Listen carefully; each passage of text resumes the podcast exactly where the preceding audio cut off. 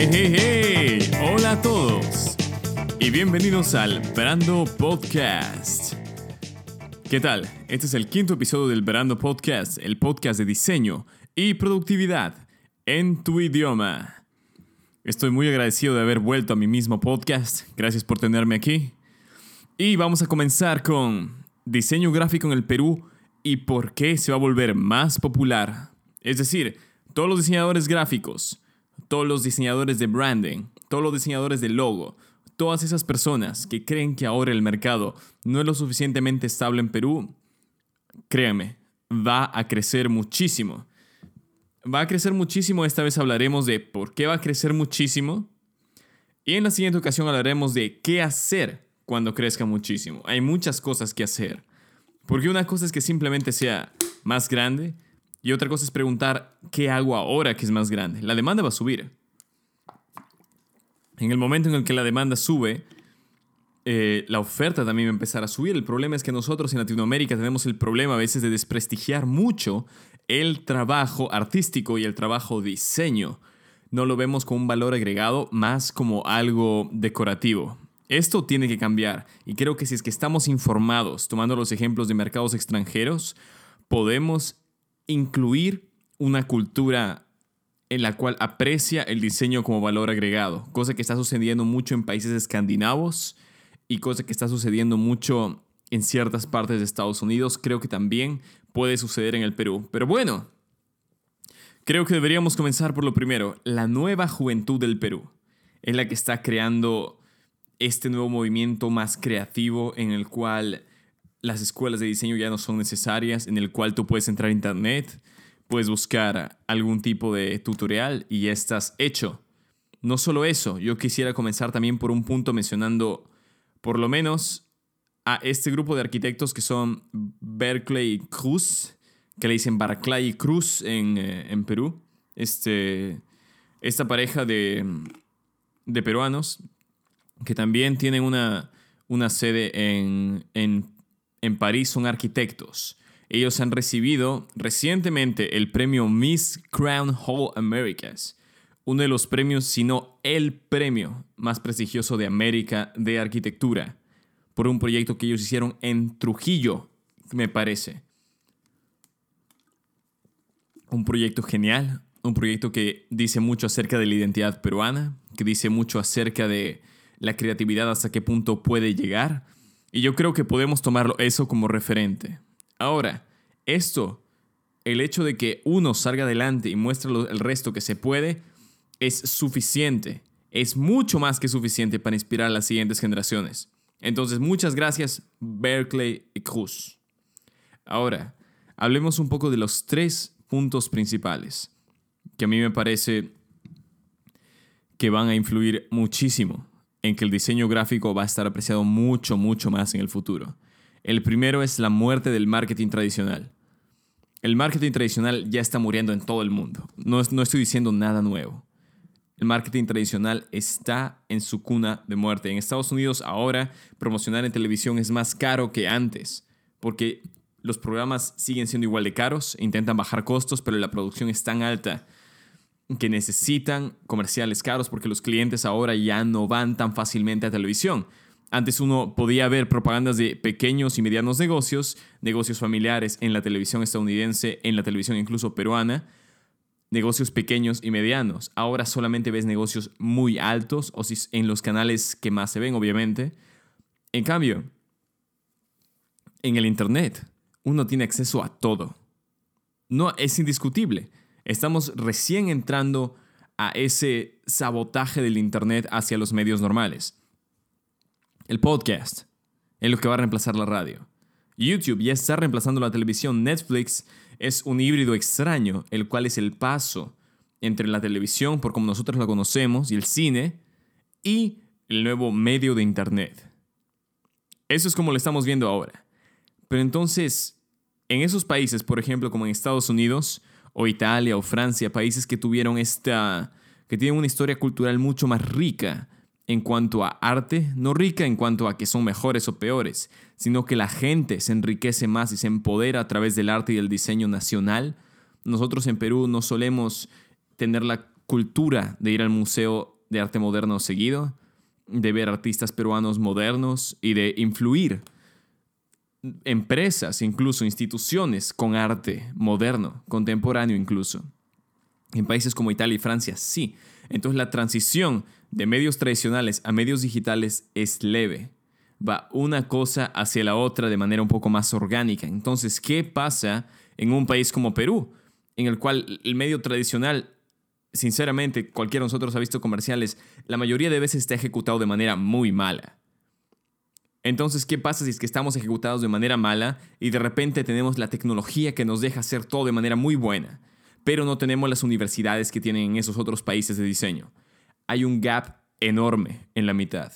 Y entonces, cuando las empresas quieran hacer ese salto a medios digitales, vamos a necesitar un montón de diseñadores gráficos, porque Fiverr, 99 Designs, freelancer.com no van a ser suficientes para esas empresas que tienen la visión de hacer un brand y no solamente comprar un logotipo fabricado por una máquina.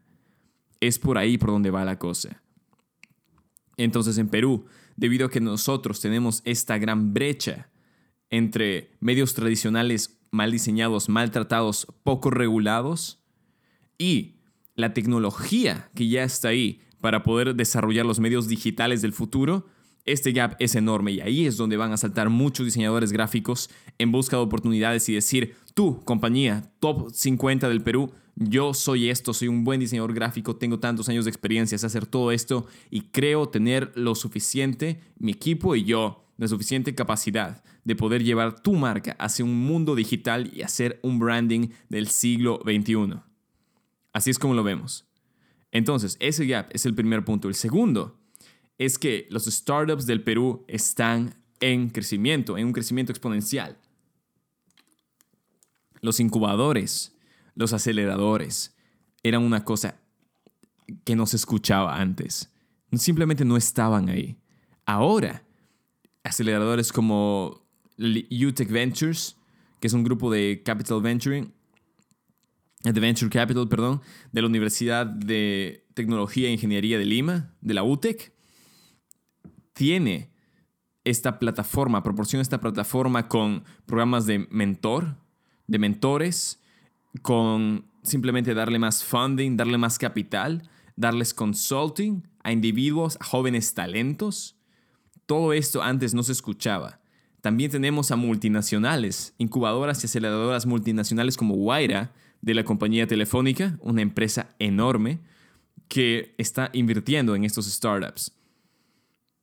Pero los startups, lo más importante de ellos es que crean algo que no puede crear otro startup. Porque siendo honestos, todo país y todos nosotros conocemos a todo amigo que dijo, hagamos un Airbnb, pero de Alemania. Hagamos un Airbnb, pero de Perú. Un, algo como Airbnb, pero así. Lo único que vas a hacer es darle más al poder del branding de Airbnb. Porque lo que estás haciendo es acogerte de su marca e intentar empujarte a ti con, con un poco del nombre de ellos y de la plataforma de ellos y todo lo que ellos ya han creado. El momento en el que ellos tengan el equipo, los recursos, la visión de saltar encima tuyo, lo único que hiciste es decir a los demás qué buena que es esa plataforma y cómo tú quieres ser como ellos. Entonces, eso no funciona. Por eso me gusta hablar ahora de startups orientados hacia el Perú, hacia el público peruano específicamente como por ejemplo Arte Manifiesto. ¿Qué me gusta de Arte Manifiesto? Es un startup, por, por si acaso nadie es un sponsor, ¿ok? Lo digo de golpe. Arte Manifiesto es un startup, es como un social media para creativos que quieren vender directamente sus productos en el social media. Usualmente hay esta brecha en Instagram o en otros, en otros lugares donde primero no sabes quién es local y quién no. Tú puedes buscar Lima y me van a salir fotos de paisajes y pajaritos. En cambio, aquí son artistas que venden material original, venden material que ellos mismos produjeron. Entonces me gusta apoyar a la industria y es bueno que pueda tenerlos ahí. Ellos también publican, entonces puedo tener contenido, entre comillas, no, no entre comillas, contenido gratuito ahí, directamente. Otro startup que me gusta bastante es el X-Shirt Club. El X-Shirt Club, y por si acaso todos estos startups, fue un poco de investigación que hice en cuanto a lo que hace Startup Perú una de las una de las compañías, de las entidades incubadores más importantes actualmente para empresas jóvenes. El Exture Club, volviendo al tema, ¿Ellos qué hacen? Hacen t-shirts, hacen ropa, camisetas, polos en este momento, que son socialmente conscientes y que son conscientes hacia el medio ambiente. Es decir, nosotros sabemos que producen, usan menos agua en su producción, sabemos quién las produce y por qué esto es tan importante. Porque en Perú tenemos un gran problema con fábricas ilegales. Tenemos un gran problema con fábricas ilegales y que no sabemos quién es formal. Han habido incendios en el centro de Lima de fábricas, fábricas de colchones, fábricas de ropa. Eso no puede seguir pasando y por eso me encanta que este sea un primer paso hacia la dirección correcta de parte del X-Shirt Club en cuanto a ropa consciente medioambiental, medioambientalmente correcta. El siguiente y el tercero que voy a mencionar por esta edición, el último, va a ser el Fuzz Pass. Fuzz F-U-Z-Z. Esta me encanta. ¿Y por qué? Yo cuando era pequeño me encantaba tocar guitarra. Tocaba guitarra eléctrica todo el tiempo en mi cuarto. ¿Y qué pasaba? Cuando intentaba inspirarme un poco de bandas rockeras de Perú o lo que sea, googleaba en todo lado, Facebook, no encontraba a nadie. No encontraba nada de mi gusto, no sabía qué, cuando por fin tenía la edad, no sabía qué conciertos ir de bandas locales. Este, usualmente era, no eran bien promocionadas, este, no sabía cuándo, dónde comprar los discos porque a veces no estaban en disqueras populares, sino que tenía que, ser, que era un lugar underground que nadie conocía. Entonces, o que estaban muy lejos. Entonces, ahora Fast Pass, ¿qué es lo que proporciona? Lo que proporciona es una plataforma para músicos peruanos para que ahí directamente vendan sus tickets, vendan su mercadería, vendan su, eh, sus discos, sus ediciones limitadas, vendan todo. Entonces así, cuando diga, hey, me encantaría saber qué está, que encantaría ver qué anda, qué pasa un poco en la escena musical local, sé que eso no representa toda la escena, pero sé que representa una parte, es un buen comienzo para empezarle a darle voz a músicos que en sí no son muy escuchados en nuestro país, desgraciadamente. Por eso me gusta tanto. Tercer punto, el más importante yo diría, en cuanto a, ya hemos mencionado, el primero, porque el diseño gráfico va a expandirse exponencialmente en los próximos años de 2 a 5, creo yo, en Perú, es la muerte del marketing tradicional, uno, el crecimiento de los startups orientados en Perú, dos, y tres, las nuevas maneras de aprender. Las nuevas maneras de aprender las estamos viendo alrededor del mundo. Perú no tenemos, no, en sí no tiene buenas universidades, grandes universidades reconocidas mundialmente y que tiene profesores famosos de diseño. No las tenemos. Y esa es la cruda realidad. Pero lo que sí tenemos es el acceso a Internet. Ya no necesitamos tener que ir a una universidad en la cual pagas mil dólares al mes. Ahora podemos ir a plataformas como, y este es mi favorito los startups incluso, uno de mis favoritos. Yo estaba buscando algo así hace mucho tiempo y me alegra haberlo encontrado. Creana. C-R-E-H-A-N-A no es un sponsor. Es una plataforma de e-learning para creativos. Puede hacer cursos de diseño gráfico, puede hacer cursos de dirección artística y es genial. Esta manera de aprender va a disrumpir el mercado. En una carrera tan visual como el diseño gráfico, justo eso es lo que necesitamos. Yo envisiono que primero va a ser esto y después va a haber una especie de workshops específicos en el cual tú puedes añadir un poco más a tu learning, hacer preguntas, tener un learning un poco y un aprendizaje un poco más personalizado. Creo que así es como veo ir el movimiento de las cosas en el sector del, del mercado en diseño gráfico. Entonces por eso nos tenemos que ir preparando. Creana es un gran ejemplo no solamente de una plataforma que empodera a través del e-learning, sino también de un startup exitoso peruano. Es un startup exitoso peruano. ¿Y qué puede ser más inspirador que eso? Lo que hemos estado esperando hace mucho tiempo. Sobre todo considerando que en Perú muchas personas no hablan o son fluidos en inglés. Entonces los tutoriales clásicos de YouTube o podcasts no aplican. Y para eso estamos nosotros aquí también.